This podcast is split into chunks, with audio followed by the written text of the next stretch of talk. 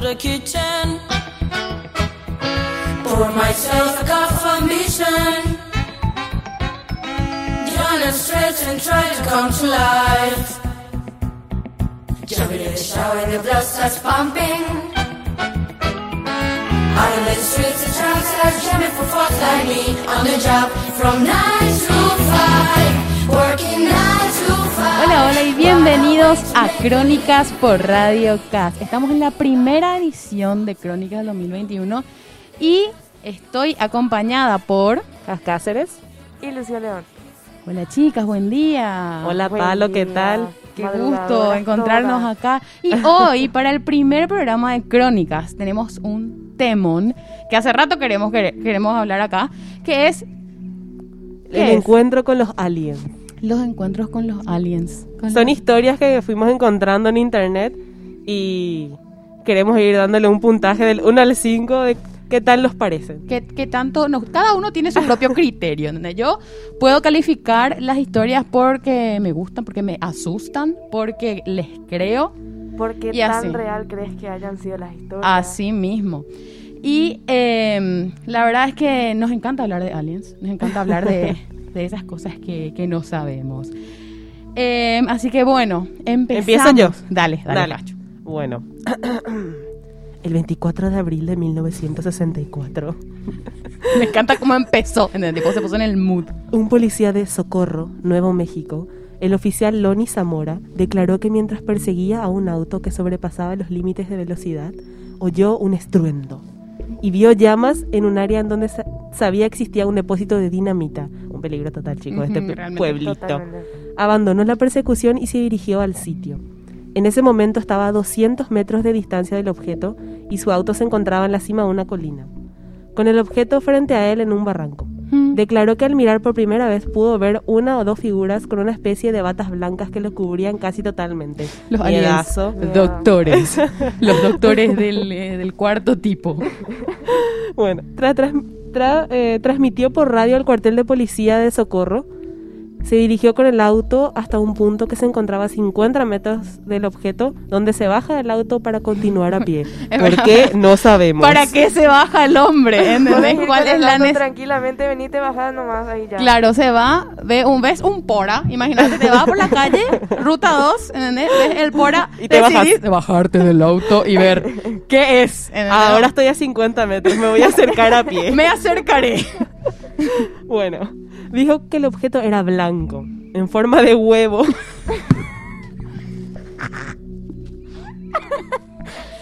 Soy ese alien. liso, sin ventanas ni puertas, y que parecía apoyarse con unas piernas semejantes a vigas. Ok. Espera, te estoy tratando nomás de imaginarme el, el, el objeto, ¿entendés? Acá La tenemos, forma de- acá, tenemos la foto, ahí si pueden ver. Ah, bueno, bueno. A ver, wow. la Miedo. foto que estoy viendo. Bueno, para los que nos están viendo por YouTube pueden ver la foto. Para los de Spotify, busquen, chicos. Busquen. Si estás escuchando de Spotify, anda a YouTube. hay.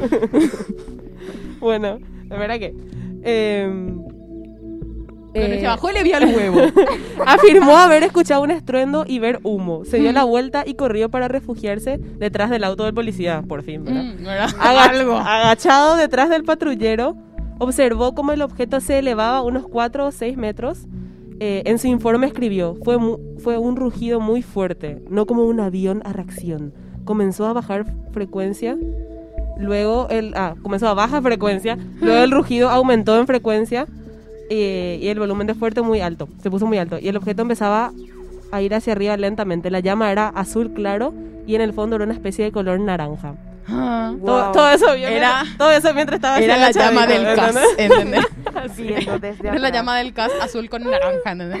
Bueno, cuando la llama y el humo dejaron de girar alrededor del objeto, Zamora pudo ver un diseño a su costado.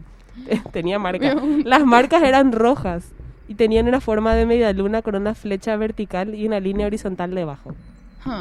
El ovni se quedó quieto durante varios segundos, tipo en el aire, y luego voló en dirección hacia el sur y siguiendo el, el contorno del barranco. Momentos después, el sargento Chávez de la Policía Estatal eh, de Nuevo México llega al lugar como respuesta a la llamada de radio.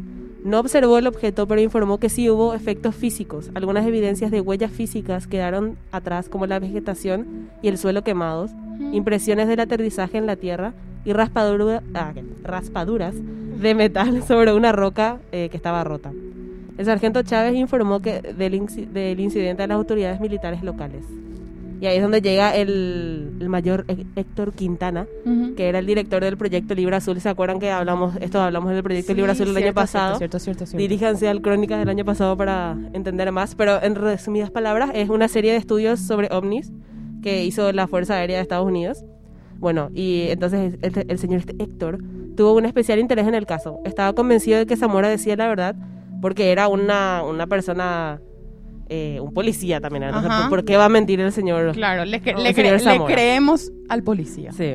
Bueno, aunque se intentó desacreditarlo, el avistamiento en Socorro es generalmente considerado entre los más imponentes e interesantes encuentros cercanos jamás registrados. Después de una Wow. extensa investigación, el proyecto Libra Azul de la Fuerza Armada fue incapaz de llegar a una explicación convencional y enumeró al caso como desconocido y concluyó su informe. Entonces, el avistamiento del huevo liso en Socorro Ajá. fue concluido como que no- desconocido Wow. por la Fuerza Armada. Ok. por la Fuerza Aérea. Nunca, nunca se, nunca se supo, si- No. nunca se resolvió el caso. A ver, yo le doy un puntaje de 7 aliens sobre 5. tan solo por el hecho de que era un huevo, ¿entendés? Era, esa Sí, forma eso- de huevo ya me dio todo lo que yo necesitaba. Huevo liso. El huevo liso sin, ventanas. Ajá. Yo, yo le voy a dar un 5. Máximo puntaje por esa descripción Sí. del, del ovni. ¿Vos cuánto le pones, Lu?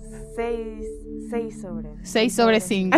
Sobrepasó todo- todas las expectativas. Ok, vamos a la siguiente historia. A ver. Sí, Lu, eh. ¿querés leer vos? Sigue Lu. Dale, Eh, Lu. Ok. El 19 de septiembre de 1961, Betty y su marido Barney regresaban de Portsmouth tras unas vacaciones en Canadá. Ok. Bien. Bien. Cuando, cuando atravesaban las montañas blancas de New Hampshire, bien entrada la noche, vieron una luz en el cielo que al principio confundieron con una estrella. O ahora. em, a ver. ¿Era tan chica la Era luz? tan pequeña la luz, ¿O Dios. nunca vieron una estrella en su vida?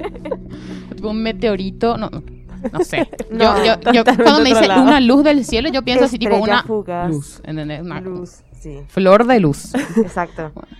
ok, después. Cuando se percataron de que le seguía, Barney paró el auto para agarrar sus binoculares y de paso su revólver. Viene muy preparado el señor. Sí, bien. Le- Por, por lo menos no era como el Le otro iba, hombre le que iba se a disparar a la luz. a la luz. Claro, pero por lo menos no era como el, el, el El otro Zamora. hombre que, se bajó nomás, ¿entendés? Se Claro. bajó y se dirigió al, al a huevo. caminar. Em, miró hacia el resplandor y observó luces de colores y ventanas, y a través de ellas siluetas. Ah, Miedo. Miedazo. Muy asustado regresó al auto y emprendió regreso a toda velocidad. Sin embargo, llegaron a su casa con la ropa manchada y desgarrada y un, de- un retraso de dos horas. O sea, ¿no se acuerdan? No se acuerdan de nada. lo que pasó. Espera, vieron la luz, el señor se bajó con su revólver y después aparecieron Después- dos horas después. Eh, eh, O sea, para ellas no pasó el tiempo, pero Exacto. llegaron a su casa y Llegaron tenían así la ropa toda rota y manchada. Sí, sí, O sea, no se acuerda. Wow. Y pero con un retraso de dos horas. O sea, dos- pasaron Ah. dos horas y ellos no se dieron cuenta. exacto. Wow. Eh, dice... Qué miedazo y qué extraño. Llegaron a su casa con la ropa manchada y desgarrada y un retraso de dos horas. Dos horas que quedaron como un paréntesis en su memoria. Miedo. Los dos años siguientes desde el incidente, ambos sufrieron pesadillas en las que eran secuestrados por seres extraños. Ok. Muy lindo. Acosados por los trastornos, acudieron a un prestigioso psiquiatra y neurólogo de Boston, Benjamin Simon, especialista en terapia hipnótica. Wow. Bien. Bien. Ok.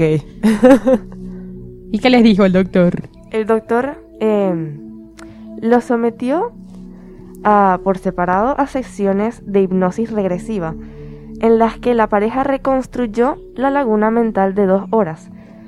Según su relato, habían sido secuestrados por extraterrestres y sometidos a todo tipo de pruebas físicas en una nave espacial, gente. Ahora, Miedazo. ¿qué pruebas físicas le habrán hecho? De tipo, hace 10 flexiones Hace- ahora.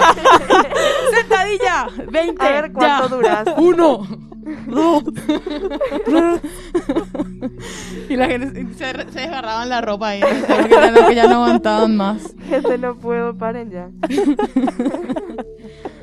Eh, dice, los alienígenas habrían programado después las mentes de Betty y Barney para que no pudieran recordar lo sucedido y los habrían liberado. Así tipo Windows, por ahí, ¿no? Bien. Configuraron. Bueno, después- Según la descripción de la pareja, los extraterrestres serían seres de cero, de cero, de 1,5 metros de estatura. Ah, ¿se acuerdan de cómo eran? Sí. Qué miedo tener esa imagen en tu cabeza. Así, eh, 1,5 metros. 1,5 metros de estatura, calvos, con piel grisácea, cabeza en forma de pera, no de huevo, Eh, grandes ojos como los de los gatos, nariz y boca pequeñas, y se comunicarían por telepatía. ¿Quién lo diría? Bien. ¿Qué hace? Basta. Ujú. Si bien el líder del grupo, del grupo también hablaba, hablaba inglés. Ah, Mm, aparte de hablar telepatía, hablaba inglés. Inglés. El líder Era del grupo. Bilingüe. Bien. Lo amo. Incluso se, incluso se pintó un mapa intere- interestelar a partir de las descripciones de Betty, basadas, según ella, en las enseñanzas del líder de los extraterrestres. Ah, o sea, le hicieron Le- pruebas físicas y mientras tanto le enseñaba cómo funcionaban las estrellas. Le, le transmitieron Conocimiento. el conocimiento. Wow. Todo un profesor este. Ah, Lo amo. Mm, Bien. Eh, de los extraterrestres. Tiempo después se verifica la existencia de los extraterrestres. Ay, no, perdón. La existencia de dos estrellas que figuraban en ese plano. o sea, son cier- es cierto el, el- el plano Sí. El plano que ella, que ella les, les había dicho, que le había enseñado el, el amable telepático. líder extraterrestre extraterrestre. grisáceo calvo. Con cabeza de huevo. sí, de pera. De pera. Eh, también el ejército ratifica que esa noche los radares de la base aérea de Peace habían captado un objeto no identificado, aunque sin consecuencias, según el informe militar. Betty fue la primera persona que junto a su marido denunció públicamente haber sido abducida por un ovni, gente. ¡Wow! Miedazo. Pero des- después de escuchar una historia así, ¿crees o no crees? Claro que crees. Obviamente terminas creyendo. Se- Depende. A ver, ¿cuándo? un ser, con un ser con cabeza de huevo ahí. no- Uy, wow. ¿Qué es eso? Pero puede ser también, no sé.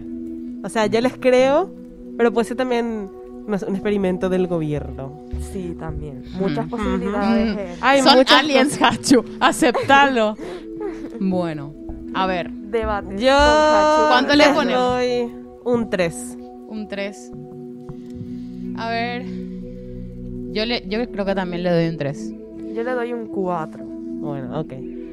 Pero, pero me encanta que em, aparece, o sea, le- eh, la, la chica, o sea, se, se corroboró después lo de lo de Sí, eso es genial. Acá Sí. podemos ver la foto. Una vez más, lo que están en YouTube pueden apreciar acá el mapa. Impresionante de Betty. realmente. Gracias, Wow. Betty. Gracias, Betty, por estas Betty dos hermosa, estrellas. Gracias. A ver. em, ahora, es mi turno. Te toca, Paco. Me toca. A ver, antes que nada, la ufología. La ufología es, em, según la RAE, el estudio de los fenómenos asociados a los ovnis. Em, o sea, es una profesión, chicos. Es una profesión. Se estudia. Se estudia. Wow. Se estudia y hay gente que agarra y dice, bueno, vamos a ver cuáles son, qué, qué- qué pasa con los aliens, ¿verdad? Y, em, bueno, pasa que en Latinoamérica, un lugar con eh, muchísimo, como que muchísimos encuentros con alienígenas Mm. es Chile. Sí. En Chile Sí. pasaron un montón de abducciones eh, extraterrestres. Y, eh, o sea, Vamos a hablar de eso. hay- eh, voy a hablar de eso. Hay, unas, hay muchísimas que se explican y hay otras que no se explican. Pero bueno, voy a hablar de, voy a hablar de dos historias cortitas. A ver, aproximadamente a las 17.30 horas del 23 de septiembre del 1978, Alejandro Hernández y su hijo Robinson viajaban en su vehículo por la quebrada de Macul en Santiago de Chile. De pronto, unas luces de comportamiento extraño llamaron su atención. En cu- En cuestión de segundos, el vehículo y sus dos ocupantes levitaban hacia lo que ellos posteriormente aseguraron que se trataba de una máquina de, ori- de origen desconocido. Dice el, el hombre Alejandro Fernández. Mi hijo me dice, mira papá, por el parabrisas. ¿Qué es eso? Una figura en el aire que despedía luces amarillas y rojizas y zigzagueaba. Estaba sobre nosotros y veo que el auto se empieza a distanciar del suelo. Yo no creía en esas cosas. Ah, o sea, el auto. el- el- ¡Le llevó en el auto! Venía que te vamos a llevar Y después, después dice, entonces comprobamos como una, em, dice, dice el, el chico. ¿verdad? Entonces comprobamos como una extraña máquina se había situado sobre el auto. En, eh, en la parte de abajo se abrió una compuerta y el coche empezó a vibrar. Estos no se bajaron del auto. No, no, no, no, le, le llevó a sí mismo, ¿entendés? Ah. No tuvieron tiempo ni agarrar un revólver. Y vimos cómo el vehículo era aspirado hacia el ovni. Como ellos, ellos estaban en su auto y vieron Claro. cómo el vehículo. No, no, no, no se entiende muy bien, pero Claro, ellos está- se vieron subir. Elevándose. Wow. Más adelante eh, dice, fuimos a parar al interior del objeto y nos vimos rodeados por como 5 o 6 bultos de un de 1.80 metros de altura Estos son más altos que los y de Betty. Apariencia humana. Ah, ok. Estos no tenían forma de cabeza, pero. No, no, no, no, No, no. ni Tenían apariencia humana, no sabemos. Bien. Eh, tenían, eh, uno de ellos ordenó al niño que saliera, tenía una voz metálica. Me dijeron que venían de lo alto. Después me revelaron otros asuntos. A ver, lo que le revelaron Ajá. fue que, bueno, el- lo que sí es el, el- el señor eh, que acá decía que estaba fallecido. Lo que le revelaron era que dentro de poco su papá se iba a morir. Le dijeron al chico. Ajá. 33 días después, el papá muere. Wow. Ok. Muere. Ok. Y nunca pudieron, nunca pudieron explicar lo que pasó ahí. Pero se y- murió y- por y- causa natural. Eh, Vos sabés que. No sabemos. No De- sabemos. De haber No esa versión. A ver, Tarea para la casa. Eh, fue- cuando fue devuelto el mensaje que le habían dado que era papá, que había sido recién elegido, iba a morir en los próximos días y ello ocurrió a los 33 días. O sea, se cumplió lo que dijeron, por eso fue que nosotros lo investigamos, dice el, el señor investigador. Ok. A ver, ese es uno, que no se explica para nada. Y después está eh, otra historia, que es un caso súper famoso, que fue el primer caso que fue así súper mediático en Chile, que es el caso del Cabo Valdés. Te voy a contar con mis palabras. A ver, era un, un batallón del ejército que estaba en un campamento en, en las montañas de Chile. Ajá. Lo que pasa es que estaban... Perfecto para que se acerque al Claro, tipo de ovni. Claro. Eh, lo que sí era que estaban, eh, estaban ahí ellos, ¿verdad? Haciendo peñas, no sé. A la noche, fogata. Y el líder de ellos agarra y se va a lo lejos a hacer sus necesidades y vuelve 15 minutos después. la- lo- lo- eh, su ejército, su batallón ya estaba así medio preocupado porque 15 minutos luego se fue, ¿verdad? Pensaron que se perdió. Vuelve a los 15 minutos el señor con la barba crecida de 5 días. Con la barba crecida y en su reloj había, o sea, era un, un reloj digital que tenía eh, la fecha de 5 días después. Wow. O sea, así más o menos lo que, lo que le pasó a Betty. Claro. Pero y él no, él, dos horas. Claro. él sí que no se acuerda de nada. Y sí. De nada. Cero. Wow. No, no, no, no, no hicieron ningún estudio ni nada. Le ¿verdad? hicieron lo mismo que a Betty y a Barney, pero cinco días después. Fue- claro, así mismo. Y esto fue en 1977, o sea, un año antes de esto de, del, del papá con su hijo, ¿verdad? Ajá. Y hay un, un- un dato para, para cerrar nomás este tema de Chile. Estuve investigando, ¿verdad? Agarré y dije, bueno, voy a ver qué, qué pasa en Chile. Entré a la... eh, ovnis en Chile, así busqué en, en. Gu- en Google. Y, y me parece, bueno, Biblioteca Nacional de Chile, ovnis. Entro, bloqueada la página. no se puede entrar a la parte de ovnis en la, en la página Con de ese la- dato cerramos Claro. este misterio. Vaya dato Esperen. perturbador, gente. Esperen. Entré a otros artículos. Entré a otros artículos de la, de, de- de- de la Biblioteca de Chile y sí se puede entrar. Solamente a los de los ovnis no se puede entrar. Ok. ¿Ok? Así que ojo. Ojo. Ojo. Para los que nos escuchan, nos ven. Ojo. Ojo. Estamos Aquí más arriba. Bueno, y así cerramos. Yo le doy a esta historia. Ah, cierto, tenemos que, Sí. tenemos que calificar. Tenemos Voy a calificar. juntar las dos historias y Sí. le voy a dar un 4,5. Bueno, gracias, Hachu. Yo le doy, si soy sincera, me gusta mucho este tema. Gracias, Lu. Em, yo le doy 8 aliens de 5. Gracias. Bien, entonces ahí vamos a equilibrar. Bien. Bueno, y así Y cerramos. vos no- vos no decís- Ah, yo tengo que ponerle. Bueno, yo le pongo. Yo, yo, yo le voy a poner un 5. Un cinco de cinco. Un 5 de 5. cinco. Súper. Realmente. Bueno, ahora sí. Cerramos. Cerramos esta primera edición de Crónicas 2021 por Radio Cas. Gracias, Lu, por esta. Gracias, Gracias Gracias, Palo. Wow. Y gracias a los aliens que nos proveen estas aliens, historias. gracias. Gracias a ustedes por las historias que nos Por mandan. patrocinarnos. Y así nos vamos con este temor